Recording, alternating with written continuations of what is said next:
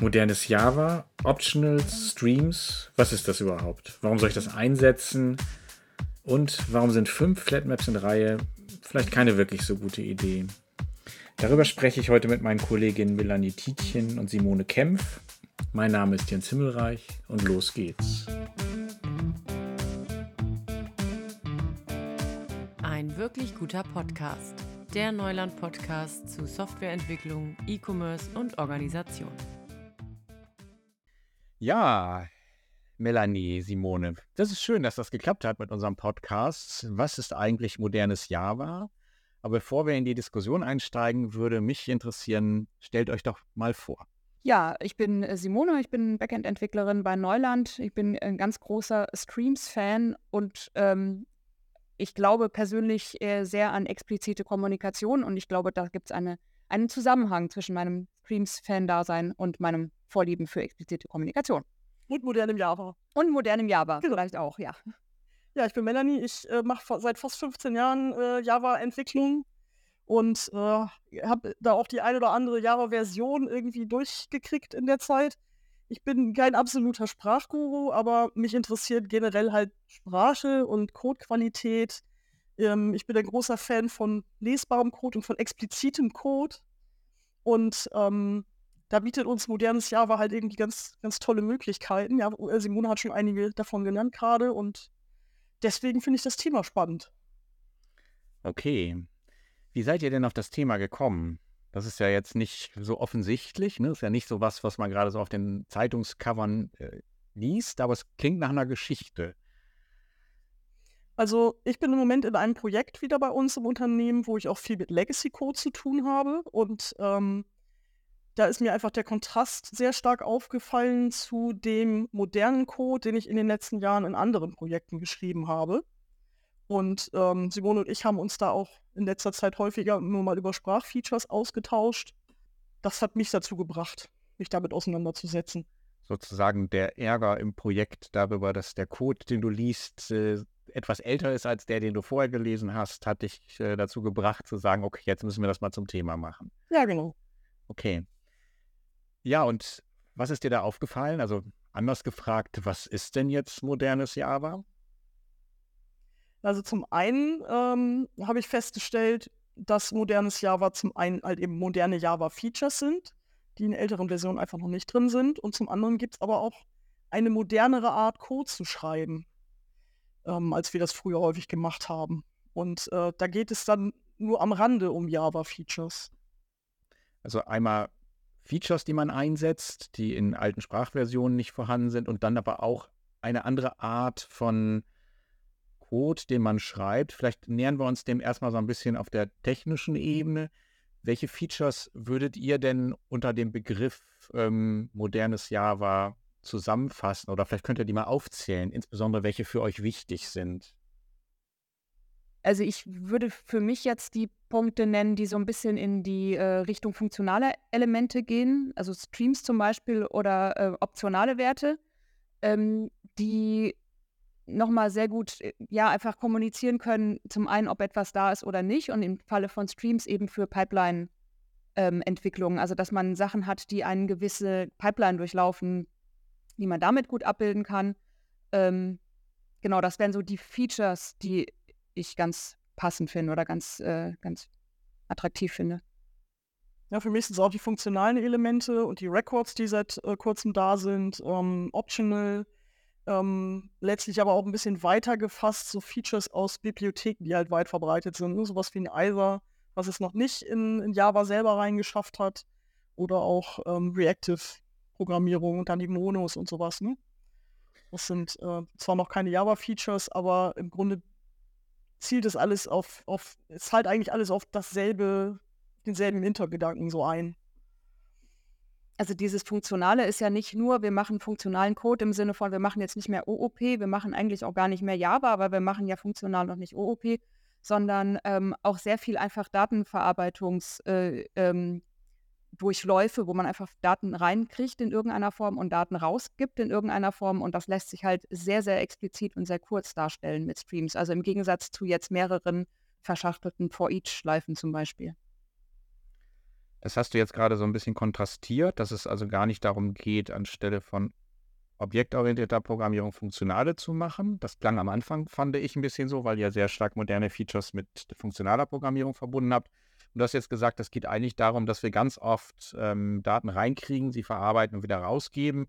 Das lässt sich sehr gut abbilden. Wahrscheinlich ist das auch das, was äh, du mit dem Pipeline-Begriff eben gemeint hast. Genau, genau. Also gar nicht äh, dieses, ähm, was häufig, glaube ich, auch ein bisschen so verstanden wird, dieses äh, Funktionale als Gegensatz zu Objektorientierung, sondern eben funktionale Elemente in Momenten, in denen ich im Prinzip auch funktional auf Objekten arbeiten, bearbeite. Wenn ich Daten reinkriege, die verarbeite und wieder rausgebe, dann sind das zwar immer noch Objekte, aber ich bearbeite sie in einer funktionalen Art und Weise.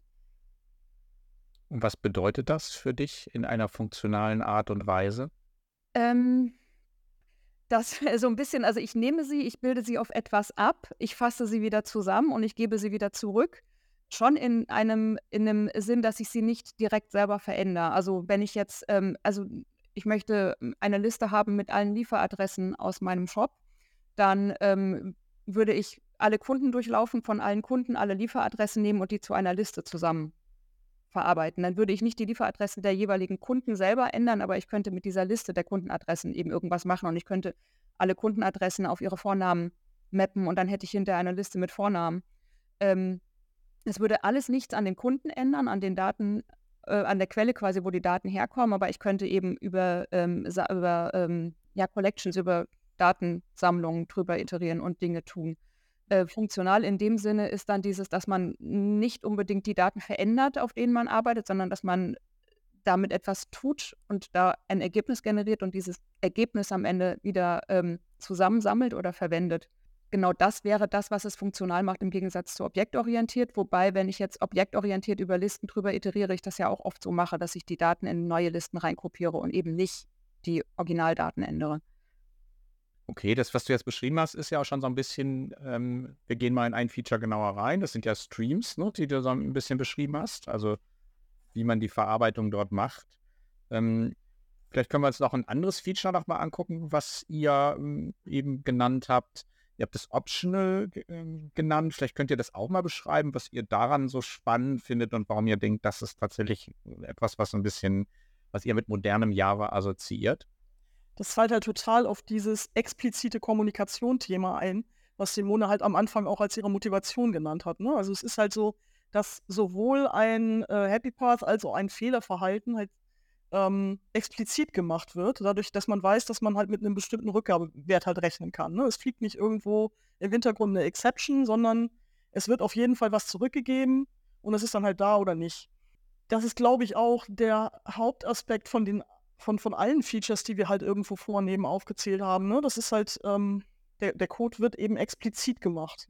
Dinge, die nicht veränderlich sein müssen, wie irgendwelche kleinen Ob Datenhaltungsobjekte, sind dann auch nicht mehr veränderlich, weil sie über Records abgebildet werden können. Ne, der, der Code kommuniziert halt.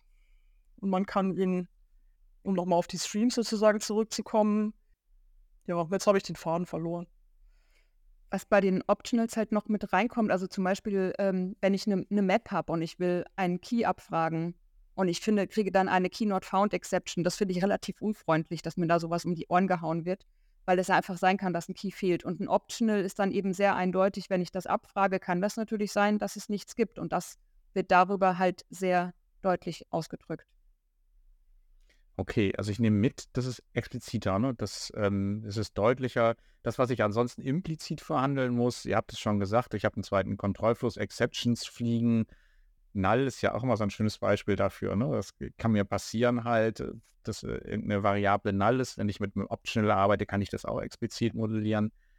Ähm, Records war eben so ein Punkt, den du angesprochen hast, Melanie, weil ähm, ich muss dann immer natürlich an meine ich bin ja schon ein sehr alter Programmierer, an die Zeiten denken, als ich Programmieren gelernt habe. Und da gab es Records. Und es war toll, dass wir dann irgendwann Objekte bekommen haben, also an die Records auch Methoden nennen Und jetzt äh, machen wir die Schleife und kehren an einer äh, viel späteren Stelle, wo wir all das, was die Objekte angeht, in Java haben, an den Ausgangspunkt zurück und freuen uns darüber, dass wir Records kriegen. Warum freuen wir uns? Ja, also zum einen nimmt es einem halt ähm, die Verantwortung ab, irgendwie so Boilerplate-Code zu schreiben. Ne, der, ähm, man, man muss halt sich nicht mehr großartig kümmern um die Instanzierung von so einem Wegwerfobjekt sozusagen. Ne? Das dient halt einfach nur der Datenhaltung, das hat keinen veränderbaren Zustand. Das erzeugt man und wirft es dann irgendwann weg und da ist es ganz schön, dass man dafür äh, nicht so viel Code schreiben muss, dass das Ding von sich aus immutable ist. Ich glaube, deswegen freuen wir uns da so drüber. Und niemand möchte die Klassen wieder verlieren. Genau, ganz wichtiger Punkt, ja. Nicht nur Records haben, aber sie haben halt eben ähm, einen sehr spezifischen Einsatzzweck und da ist es gut, wenn die Sprache sowas auch bietet, finde ich. Die Klassen hatten dann ja auch noch diesen Vorteil, dass man eben auch Verhalten bündeln konnte und man möchte genau mit Records nicht Klassen ersetzen. Zumindest klingt vieles, was ihr beschreibt, nach kleinen Value-Objekten. Ne? Das ist der Anwendungsfall äh, genau. für, ähm, das sind ja auch Objekte, die keinen Lebenszyklus haben, das heißt, die man nur erzeugt und, ne, und mich erinnert das ein bisschen daran, dass man auch dann Lombok überflüssig machen kann, weil man es, oder vielleicht nicht überflüssig machen kann, aber das ja eine Bibliothek ist, die man heutzutage ganz oft einsetzt, um genau diese einfachen Funktionalitäten für Value-Objekte zu bekommen und das wandert jetzt in die Sprache. Das ist aber auch so ein Punkt, was diese Sprachfeatures, die wir vorhin aufgelistet haben, letztlich auch noch gemein haben, dass vieles davon eigentlich aus anderen Sprachen oder externen Bibliotheken in Java halt reingeschwappt ist. Ne? Also Lombok wird ein bisschen überflüssig gemacht durch die Records. Es gibt inzwischen ein Optional in Java. Man muss keine externen Bibliotheken wie Railware mehr einsetzen. Java entwickelt sich da halt weiter und nimmt halt vieles auf, was, was von anderer Seite eigentlich mal ursprünglich bereitgestellt worden ist. Bei den Records ist auch noch das Ding, dass wir wahrscheinlich jetzt, wo wir uns darüber freuen, dass wir Records nehmen können, dann nutzen wir einen Record für eine Klasse namens Vorname. Und das war wahrscheinlich früher als du noch ein junger Entwickler warst, ja auch eher so, dass man dann Strings einfach genommen hat. Also das ist ja auch eine Weiterentwicklung, wie man vorgeht beim Entwickeln, dass man da nicht einfach String-Vorname hatte in einer Klasse Kunde, sondern dass man jetzt dafür einfach diesen Vornamen verwendet. Das ist ja auch eine geschichtliche Geschichte, geschichtliche Weiterentwicklung quasi. Das ist bestimmt ein guter Punkt, weil das, was ich kennengelernt habe als Record, ist sicherlich heute eher das, was wir als Klasse betrachten und wo es auch sinnvoll ist, weiter mit Klassen äh, zu arbeiten und die Value-Objekte oder die Records verdrängen eher die primitiven Datentypen, sodass wir nicht Signaturen haben, die nur noch aus String, String, String, Int, Int bestehen und wir eigentlich gar nicht wissen, das ist die Semantik, ne, sondern an der Stelle wirklich mit sprechenden, domänenspezifischen Strukturen arbeiten. Ich finde das, das ein wichtiger Punkt, ne, weil das ist äh, letztlich etwas, was auf dieses andere Thema von modernem Java einzahlt, was wir vorhin angesprochen haben, nämlich moderne Java-Features, ja, aber auch zum, generell halt moderner Code. Ne? Also vielleicht wären die Records nicht so nötig, wenn wir nicht irgendwann alle angefangen hätten, Value-Objekte zu benutzen statt Basisdatentypen. Das ist ein guter Punkt. Das ist auch schon fast eine Überleitung. Ne? Ihr habt ja am Anfang gesagt, es gibt diese modernen Feature und äh, die unterstützen es, modernen Code zu schreiben, aber moderner Code geht nicht darin auf, dass ich die Feature einsetze, sondern das ist nochmal ein bisschen was Besonderes. Ein, zwei Sachen habt ihr schon genannt, ne? das Explizite ähm, was für euch modernen Code ausmacht. Aber vielleicht könnt ihr es noch ein bisschen beschreiben. Was ist der moderne Code noch äh, darüber hinaus, dass man jetzt die Feature, über die wir gerade gesprochen haben, einsetzt? Also was mir da halt eben in den Sinn kommt, sind halt verschiedene Best Practices, die sich halt im Laufe der äh, Jahre rauskristallisiert haben. Ne? Wir haben in Java immer noch bestimmte Kontrollstrukturen. Wir können auch weiterhin eben Exceptions einsetzen, irgendwie für, für die Flusskontrolle in unserer Anwendung. Aber es hat sich halt herausgestellt, dass das nicht besonders explizit ist und äh, einem da ziemlich unerwünschte Überraschungen auch häufig irgendwie begegnen. Und ähm, unabhängig von den Sprachfeatures, ich könnte auch in, in, in einer Uralt-Version von Java darauf verzichten, indem ich mir halt selber ähm, Rückgabeobjekte äh, definiere, indem ich mir selber ein Optional baue. Ne? Also ähm, bestimmte moderne Aspekte von Code werden halt durch moderne Java-Features unterstützt, aber an sich könnten sie auch unabhängig davon existieren. Einfach weil sich herausgestellt hat, dass das so, wie man es vorher gemacht hat, an manchen Stellen suboptimal war. Ich finde auch, dass das viel damit zu tun hat, wie schnell ich in eine Codebasis eintauchen kann oder mich daran zurechtfinde, äh, wenn ich ganz neu bin in dem Projekt. Also wenn das äh, sehr klar kommuniziert ist durch eben Options und ich weiß dann, also ich sehe dem Konstrukt auch an, dass das nicht immer funktionieren wird, weil es gibt ein Option zurück oder ich sehe dem Konstrukt an, auch wenn ich den Namen des Konzepts noch nie gehört habe, weil es irgendetwas aus irgendeiner Domäne abbildet, die ich gar nicht kenne, dass das eben entweder einen Fehler zurückgibt oder nicht, weil es einen ISA zurückgibt. Und ähm, gerade so Sachen wie Debuggen sind bei Exceptions häufig sehr, sehr schwer. Also dann wirklich herauszufinden, wo genau kam das jetzt eigentlich her und wo würde es denn jetzt gefangen werden oder wo müsste ich jetzt weiter gucken, wenn ich jetzt hier an dieser Stelle bin. Das finde ich halt sehr viel einfacher, wenn ich ähm, diese Sprünge nicht habe, die Exceptions eben bedeuten. Das heißt, das habe ich jetzt schon verstanden, Exceptions äh, sind nicht gut. Ja. Und wir arbeiten viel expliziter mit Ausnahmen an Stellen, äh, wenn wir eher äh, so etwas wie ein Optional oder ein Either äh, zurückgeben.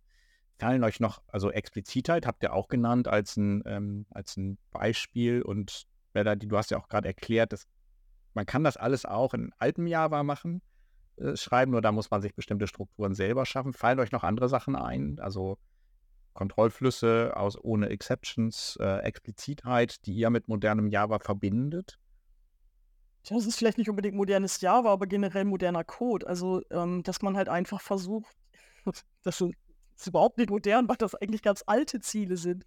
Ne, dass man die Wartbarkeit, die Lesbarkeit, die Testbarkeit irgendwie von Code erhöht. Und gerade in puncto Lesbarkeit, was weiß ich, vielleicht sowas wie Guard-Pattern oder so, ne? Das ähm, begegnet mir halt, wenn ich alten Code lese, ähm, häufig auch noch, dass man dann halt irgendwie sehr viel verschachtelte If-Else-Bedingungen hat. Und ähm, auch das hätte man mit älteren Java-Versionen schon machen können, aber machen wir eigentlich heute nicht mehr. Das wäre halt auch so ein Pattern, was sich herauskristallisiert hat, was, sich, was die Lesbarkeit einfach erhöht.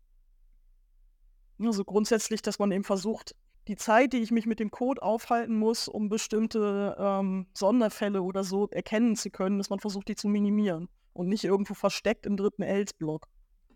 Das wäre halt auch so ein Beispiel. Dann ist ja an der Stelle moderner Code auch ein bisschen synonym mit gutem Code. Ne? Also das, was ja, du genannt hast, Lesbarkeit, Wartbarkeit und so weiter. Ne? Das würden bestimmt viele unterschreiben halt. Dann ist es natürlich gut, wenn auch die Feature, das, also moderne Feature, das ein wenig unterstützen, dass man in diese Richtung sozusagen gedrängt wird. Aber was guter Code ist, wandelt sich halt, ne? Weil ähm, ich glaube, dass die Kollegen, die den Code, den ich jetzt gerade zum Beispiel referenziert habe mit den verschachtelten FS-Blöcken, die hatten ja auch das Ziel, guten Code zu schreiben. Ne? Und deswegen finde ich das manchmal ein bisschen hart, wenn man dann sagt, das ist schlechter Code. Ja, ist aus heutiger Perspektive ist der oft schlecht. Ne? Weil wir einfach, ähm, ich meine, ich weiß nicht, wie viele Leute auf der Welt die ganze Zeit irgendwie ähm, Java benutzen und da, äh, sich da einfach Best Practices irgendwie herauskristallisieren. Die gab es halt zu dem Zeitpunkt vielleicht einfach noch nicht. Ne? Ähm, und deswegen finde ich die ähm, Bezeichnung gut, die ist halt so wertend. Ne? Also ich mhm. bin mir sicher, dass wenn die Kollegen das damals schon gekannt hätten, hätten sie es auch so gemacht. Also du meinst, was früher gut war, kann heute vielleicht, ich will nicht sagen aus der Mode gekommen, das ist vielleicht äh, ein falscher Begriff, aber nicht mehr angebracht, nicht mehr passend sein, weil man heute sich weiterentwickelt hat und andere Instrumente zur Verfügung hat, beispielsweise um Kontrollstrukturen auszudrücken. Genau. Mhm, okay, kann ich Auch moderne Bibliotheken. Ne? Also ja. das, äh, ich, ich, kann deutlich lesbarere Tests schreiben, die auch eben mich dabei unterstützen, äh, ganz konkret zu werden in dem, was ich abtesten will, wenn ich eben moderne Bibliotheken benutze, wie SOJ. Mhm. Das sagt überhaupt nichts darüber aus, ob ich, ähm, äh, ob ich eine gute Testabdeckung habe, ob ich die Sachen getestet habe, die wichtig sind, ob meine Tests gut sind. Aber es wird halt so viel einfacher, wenn man eben moderne Möglichkeiten zur Verfügung hat. Das Practices, irgendwelche Patterns, irgendwelche Lips und halt eben auch die neuen Sprachfeatures. Aber okay. das halt auch nicht aus, ne? Also man kann auch mit den neuen Sachen richtig schlechten Code schreiben. Mhm. Das ist ein guter Punkt. Also es wird einfacher, guten Code zu schreiben. Das ist vielleicht etwas, was ich mir merken kann. Ihr habt das jetzt schon ein bisschen berührt. Es gibt ja auch Kontroversen, äh, die sich darum drehen. Also äh, es wird ja nicht nur so sein, dass alle sagen, ah ja, Mensch, das ist ja jetzt ein echten Augenöffner, jetzt ab heute schreiben wir anderen Code, sondern ich vermute, ihr werdet auch auf Widerstände gestoßen sein, auf Leute, die sagen, naja, ähm, wenn ich den Code so schreibe, dann kann ich ihn schlechter lesen. Also ne, genau. ne, die, das fünfte Flatmap in Reihe ist vielleicht doch nicht mehr so das Anschaulichste, was da passieren kann. Und äh, was, ist, was ist euch da begegnet? Also zum einen genau dieses, das fünfte Flatmap in Reihe, also einmal dieses funktional ist halt schon, glaube ich, für viele ein Begriff, ähm, auf den sie eher mit, mit Stress reagieren. Also das ist zum einen äh, oft so eine Art OOP ähm, Abwertung. Also es wird ja häufig so hochstilisiert zu so einem entweder man macht funktional oder man macht objektorientiert und eins davon ist geil und das andere ist abgrundtief scheiße. Und äh, das wird ein Punkt sein, dass man da so ein bisschen ähm, auch die eigene Sprache vielleicht auch verteidigen will. Ne? Also auch OOP ist jetzt nicht ganz schlecht. Dass das dazu führt, dass man da so ein bisschen, ähm, dass man da so ein bisschen in Widerstand geht, dann ist es natürlich, äh, wie ja im Prinzip alles, was neu ist, erstmal irgendwas, wo man rüber muss. Also man muss erstmal diese Hürde nehmen Ähm, wenn ich nicht weiß, wie Map und Flatmap und ähm, Folds funktionieren, dann ist das natürlich nicht lesbar. Ähm, also man muss es erstmal äh, praktisch sich damit beschäftigt haben, um es dann lesbarer zu finden. Also man muss sich richtig reingewöhnen, man muss sich nicht reinlesen. Und es ist natürlich auch eine völlig andere Art, also man spart ja auch viel. Ne? Also ich muss sehr viele Schleifen nicht schreiben. Kann die dann aber auch nicht schreiben. Also wenn ich irgendwie gerne Schleifen schreibe und mich da mit den Variablen schön austobe und tolle Namen habe und das einfach gerne mache, das, dann kann das sein, dass mir da was wegfällt, dass ich dann hinterher denke, okay, jeder hat gesehen, dass die Schleife jetzt zum Beispiel von mir ist oder die Schleife ist von Melanie. Also weil wir einfach unterschiedliche Stile haben, fällt alles weg, es läuft alles dann gleich.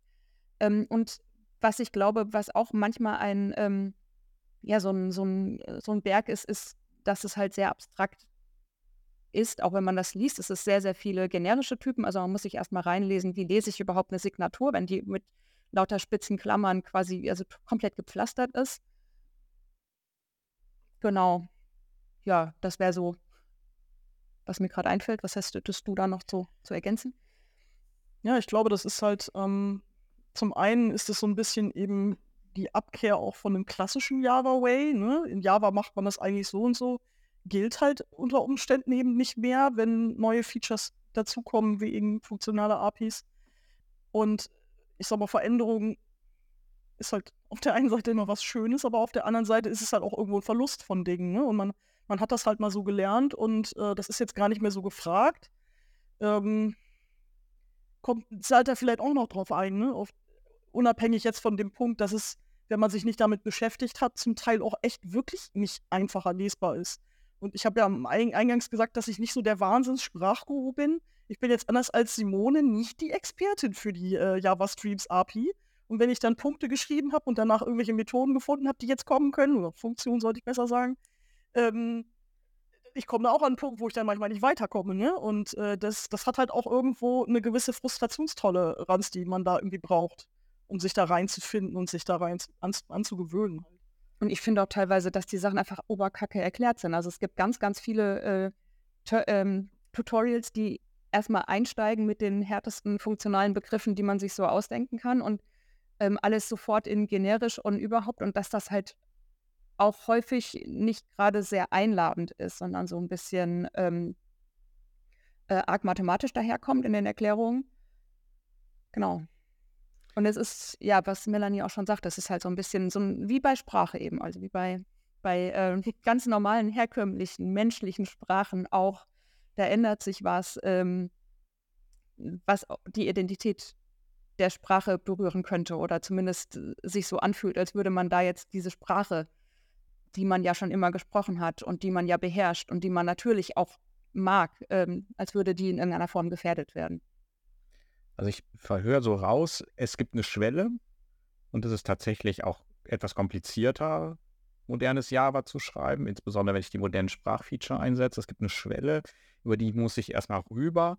Wenn ich mich dann aber dran gewöhnt habe, dann kann ich modernes Java, um jetzt mal in eurem Bild zu bleiben, genauso sprechen, wie ich äh, meine Umgangssprache spreche. Also genau. Also wenn ich da erstmal angekommen bin, jetzt brauche ich eine Motivation. Irgendwas muss mich ja auch locken, auf den Berg zu steigen ne? oder über den Hügel rüber.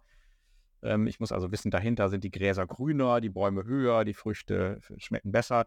Und das wären die Dinge, die ihr genannt habt. Also die Frage der Explizitheit, ähm, der besseren Lesbarkeit. Und ich hab, glaube auch noch rausgehört zu haben, dass der Code deklarativer wird dass man also, das ist ja eigentlich das, was ihr mit explizit beschrieben habt. Ne? Wenn ich eine Schleife programmiere, dann sehe ich da erstmal eine Schleife, habe ich einen Filter, dann steckt, drückt das eigentlich die Semantik aus, hier kommt ein Prädikat rein und da hinten kommt das raus, was das Prädikat erfüllt. Also ein etwas anderes Abstraktionslevel. Genau, ich würde nur noch mal hinzufügen zu dem, was du gerade gesagt hast. Man muss da erstmal rüber. Man lernt, äh, andersrum ist es wahrscheinlich genauso. Ne? Wenn ich jetzt aus einer anderen Sprache komme und mit Filter und Flatmap aufgewachsen bin in, in, in, in programmiertechnischer Hinsicht, dann werde ich vor each wahrscheinlich erstmal lernen müssen. Das wird genau das Gleiche sein. Ja, die Ausgangslage ist natürlich relevant. Genau, ne? ja. Es, es, es, muss keine Hürde sein, je nachdem, woher man kommt. Mhm. Und wie löst ihr sowas im Team? Besprecht ihr dann, was für eine Art von Java wollen wir schreiben oder wie sorgt ihr dafür, dass sich da so ein gewisser Common Sense durchsetzt? Weil ich stelle es mir relativ anstrengend vor, wenn unterschiedliche Arten dort vorhanden sind. Also sozusagen manche jede Streife ausprogrammieren und andere exzessiv von der Stream API Gebrauch machen. Also wir machen ja zum einen ganz viel im Pairing, ne, sodass man im Grunde, ähm, wenn man eben zusammen den Code schreibt, früher oder später immer an einem Punkt ankommt, wo man diskutieren muss, wie wollen wir das an der Stelle lösen. Und das ist dann, ähm, Pairing ist eh gut zum Wissen verbreiten ne? und ähm, da kann man dann halt auch ganz gut in, in diese Themen äh, eintauchen und dann vielleicht auch ein paar Hürden irgendwo abbauen. Ähm, und was, was auf andere Dinge angeht, ähm, besprechen wir das halt häufig im ganzen Team, ne, dass es da ähm, dies und jenes gibt, was man auch benutzen könnte und äh, diskutieren über die Vor- und Nachteile und treffen dann halt gemeinsam eine Entscheidung. Und es gibt Dinge, die sind halt eben relativ wenig kontrovers, wie sowas wie ein Optional, ne, wo einfach ähm, ähm, es sicher auch Kollegen gibt, die dann betrauern, dass man da jetzt keine Exception mehr wirft, aber ähm, das ist, ist, relativ einfach, Leute davon zu überzeugen, dass das äh, Vorteile hat. Ähm, und bei Streams ist es halt so, dass man, ich glaube, man muss halt erstmal durch die Hürde im Kopf durch, so, ne? Dass, dass das halt eben, Simone hat schon gesagt, das kommt halt so mathematisch daher, ne? Und äh, ich bin und weiß Gott niemand, der äh, besonders gut in Mathe war, ne? Im Gegenteil. Und ähm, ich glaube, wenn ich das gut finden kann, obwohl ich keine Ahnung von Mathe hatte und äh, es mir schwerfallen würde, so genau zu beschreiben, was eine Funktion ist, vielleicht hilft das, wenn ich das dann Kollegen näher bringe, ne? dass ich halt eben nicht mit dem, mit der funktionalen Keule daherkomme. Ne? So, äh, ich versuche jetzt hier alles abzuschaffen, was objektorientiert ist. Mhm. Und fallen euch denn ähm, so aus der Praxis auch dann Anti-Pattern ein? Also ihr habt jetzt beschrieben, was in, sozusagen in älterem Java-Code heute vielleicht nicht mehr so gut funktioniert. Jetzt du hast ja nicht gemacht, das fünfte Flatmap nacheinander, ne? Ich, äh, ich finde, daran kann man dann ganz gut erkennen, dass man vielleicht Probleme mit seinem Modell hat. Genau, das würde ich jetzt auch sagen. Also ganz, ganz viele Sachen, wenn es nicht mehr lesbar ist, sprechen dafür, dass man das nicht so richtig gut modelliert hat. Was ich halt schwierig finde, gerade wenn man jetzt Sachen ähm, mehr funktional umsetzen will, dass ähm, dann schnell vielleicht die Sprache auch ein bisschen leidet. Also das, was wir jetzt, wenn wir, wir machen ja bei Neuland viel mit DDD, mit der Ubiquitous Language, dass wir die Domainsprache verlieren und man dann einfach nur noch S und P und Q hat, weil das eben generischer ist. Aber in dem Fall ist halt generisch einfach gar nicht so geil, weil man möchte es lesen können und es soll ein, ein wirkliches Domänenkonzept ausdrücken und nicht einfach nur eine Codelogik. Das äh, würde mir noch so einfallen. Okay, also explizit bleiben an der Stelle. Genau, genau. Ähm, das mit dem Flatmap ist jetzt auch wahrscheinlich ein, ein guter Punkt gewesen. Das ist nicht nur Zwischenvariablen mal einführen, die benennen, was ist das Ergebnis, sondern vielleicht auch darüber nachdenken, ob das auch auf ein tiefer liegendes Problem hinweist in meinem Modell halt. Ja, genau. Wenn ich da 100 Fatmaps habe, ist das vielleicht einfach viel zu tief verschachtelt und ich sollte es ein bisschen auseinandernehmen. Also nur bloß, weil du halt jetzt funktionale Features benutzt, du Streams benutzt und Optionals benutzt, das ist genauso umgekehrt, ne? wie ich vorhin sagte, du kannst halt irgendwie auch ohne diese ganzen Features, kannst du modernen Code schreiben. Äh, und du kannst halt auch ganz schrecklichen Code schreiben mit modernen Features. Und es ist immer so, finde ich, dass wenn man feststellt, dass man irgendwas Umständliches machen muss, egal auf welche Art und Weise, ob das jetzt eben, wie gesagt, das äh, jetzt schon viel zitierte fünfte Flatmap ist, oder äh, eine ganz verschachtelte Konstruktion von irgendwelchen If-Else-Aufrufen oder so, äh, zu hinterfragen, wieso ist das eigentlich so? Ist meine Datenstruktur so korrekt? Sind die Werte, die ich hier behandle, wirklich hier an der richtigen Stelle oder müsste ich das nochmal ummodellieren? Ich finde, diese Frage kann man sich immer stellen, ne? egal welche Features man verwendet. Wenn es kompliziert wird und unübersichtlich wird, ne, dann, dann greift hier irgendwie die uralte Regel irgendwie keep it simple und wenn das nicht geht, dann liegt das Problem womöglich nicht in der Streaming-API. Okay, was kommt denn noch auf uns zu? Jetzt haben wir so ein bisschen darüber geredet, äh, was es im Moment für Features gibt in Java, warum das gut ist, zu was für Code das führt, was für Vorteile das hat, wie die Hürde aussieht. Wie sieht denn die Zukunft der Sprachentwicklung aus? Ist die jetzt zu Ende, sodass Java sagt, so, jetzt äh, sind wir auf einem neuen Stand und jetzt machen wir nichts mehr oder kommt da noch was? Sicher nicht. Ähm, das ist wie bei, äh, bei Sprache generell, wenn die einmal stillsteht, das ist nicht gesund für die Sprache. Ähm, es gibt ja eine ganze Menge Sprachen draußen, die bei den meisten Features, die jetzt bei, äh, bei Java neu reingekommen sind, ja auch irgendwie Pate standen. Also das kommt ja nicht aus dem, aus dem Nichts, sondern das kommt aus anderen Sprachen und die anderen Sprachen, während Java das adaptiert, entwickeln die sich ja auch weiter und da gibt es auch immer weitere. Konzepte, die da irgendwo reinfließen. Deshalb kann man das überhaupt nicht vorhersehen, was jetzt in, in fernerer Zukunft kommt. Es ist halt einfach nur eine Sprache, die sich nicht weiterentwickelt, ist so gut wie tot. Also von daher würde ich davon ausgehen, da wird auf jeden Fall noch viel kommen. Genau, aus, aus, also ich denke mal, es ist immer eine gute Idee, in der Umgebung zu gucken, weil Java normalerweise nicht gerade die Sprache ist, die sich die Sachen ganz, ganz brandneu ausdenkt, sondern eher die Dinge an, aufnimmt, die drumherum sind. Was halt ähm, den Vorteil hat, Java nimmt das auf und wird dadurch natürlich auch, bleibt dadurch eine moderne Sprache und, und attraktiv. So konkret gibt es so ein paar Sachen, die jetzt schon in der Pipeline sind für Java. Genau, also ähm, in Java 21 gibt es halt einen Haufen cooler neuer Features und letztlich zahlen die alle eben auf dieses Explizitheits-Thema ähm, wieder ein. Ne? Es gibt zum einen halt irgendwie das Project Loom, da geht es um Multithreading und ähm, das ist halt in Java bisher ziemlich schrecklich und es wird zum einen hoffentlich besser performen, aber es wird vor allem besser lesbar und wartbarer sein. Dann gibt es sowas wie, wie Sequenced Collections, die sollen aufkommen. Ähm, und das ist auch wieder was, was, ex was das Arbeiten mit Collections expliziter macht. Wenn man zum Beispiel eine Liste hat und will das erste Element haben, dann sagt man nicht mehr List get 0, sondern List get first. Ne, das ist äh, auch wieder gleiche Ecke, ne, selbe Kerbe.